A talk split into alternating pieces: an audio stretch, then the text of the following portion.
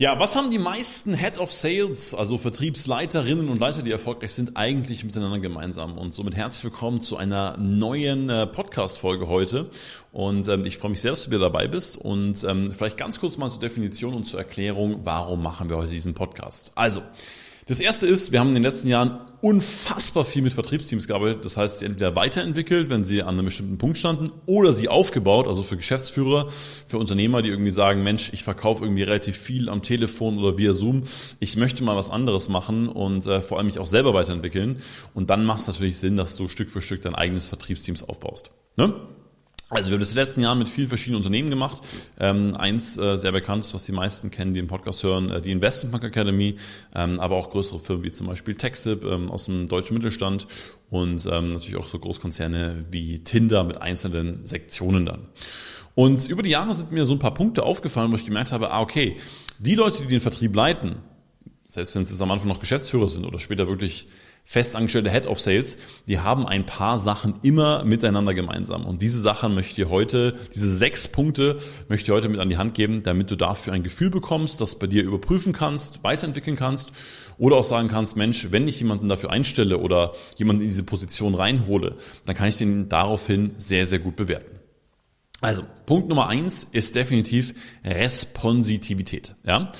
Responsivität ja, wie auch immer man das ausspricht. Also die Fähigkeit, schnell und einfach verfügbar zu sein und schnell und einfach zu antworten. Ähm, ich habe ähm, damals ein Projekt gemacht mit einem Vertriebsleiter, äh, Österreicher, ähm, und das ist ganz spannend. Ähm, der hat selber drei Kinder.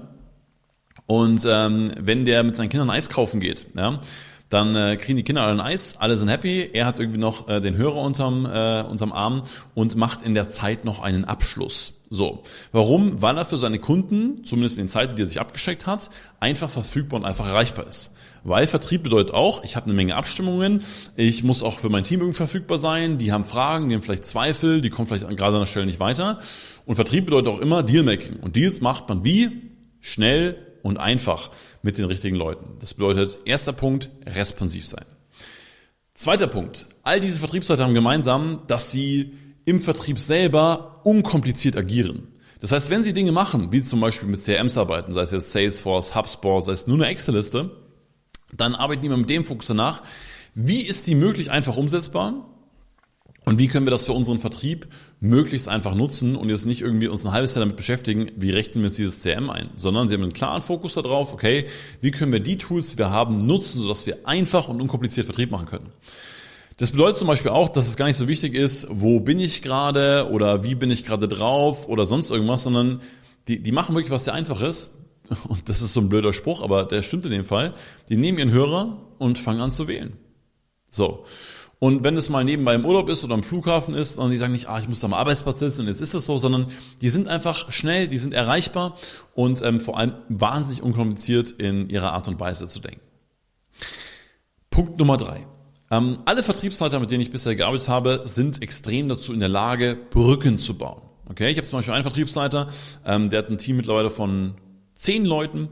Ähm, und wenn du ein Team aus zehn Leuten hast, dann hast du gerade im Vertrieb ganz viele unterschiedliche Charaktere. Ja, der eine ist vielleicht mehr Ego getrieben, der eine ist vielleicht eher Sinn getrieben, dem nächsten ist vielleicht die Technik total wichtig, dem übernächsten die Prozesse und dem übernächsten sagt, das ist überhaupt nicht wichtig, sondern ähm, es geht einfach nur um die Menschen. So und natürlich hat jeder so seine eigene Wahrheit. Und was ein guter Vertriebsleiter, ein guter Head of Sales in meinen Augen kann, ist, dass er zwischen diesen Menschen Brücken baut und auch Verständnis innerhalb des Vertriebsteams, aber auch mit den anderen Abteilungen schafft.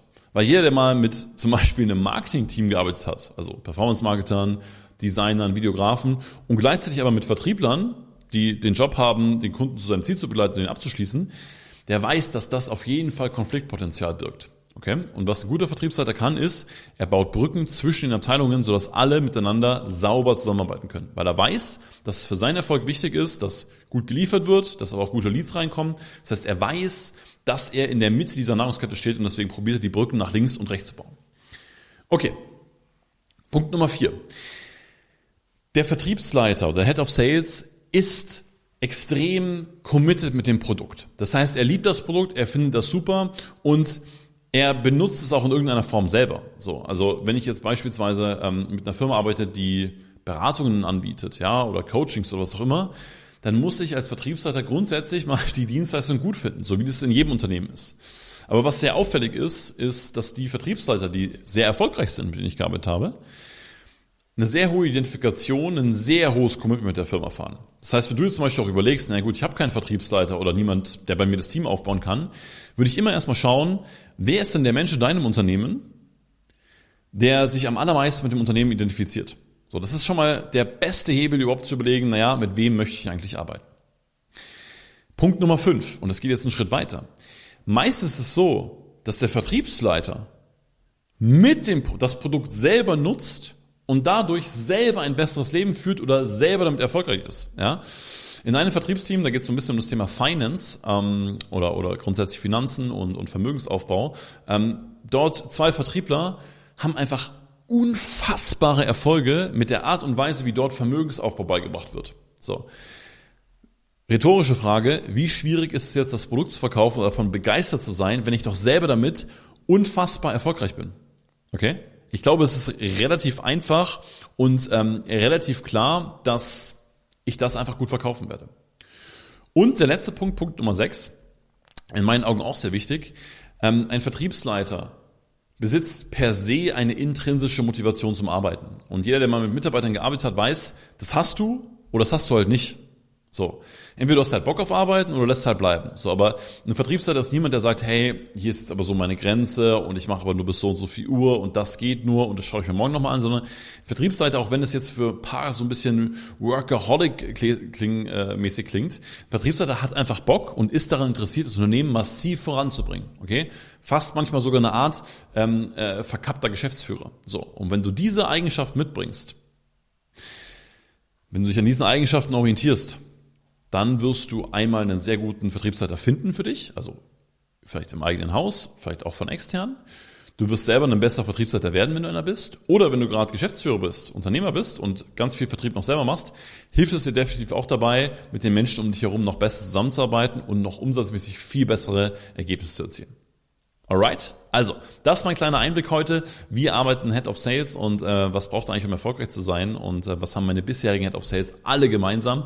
Ähm, ich freue mich total, wenn es dir gefallen hat. Ähm, teile die Folge super gerne, wenn du sagst, da gibt es irgendjemand, ähm, der das Ganze unbedingt hören sollte. Und ähm, dann freue ich mich, wenn wir uns in der nächsten Folge wieder hören. Dein Lauri Kult von einfachumsatz.com.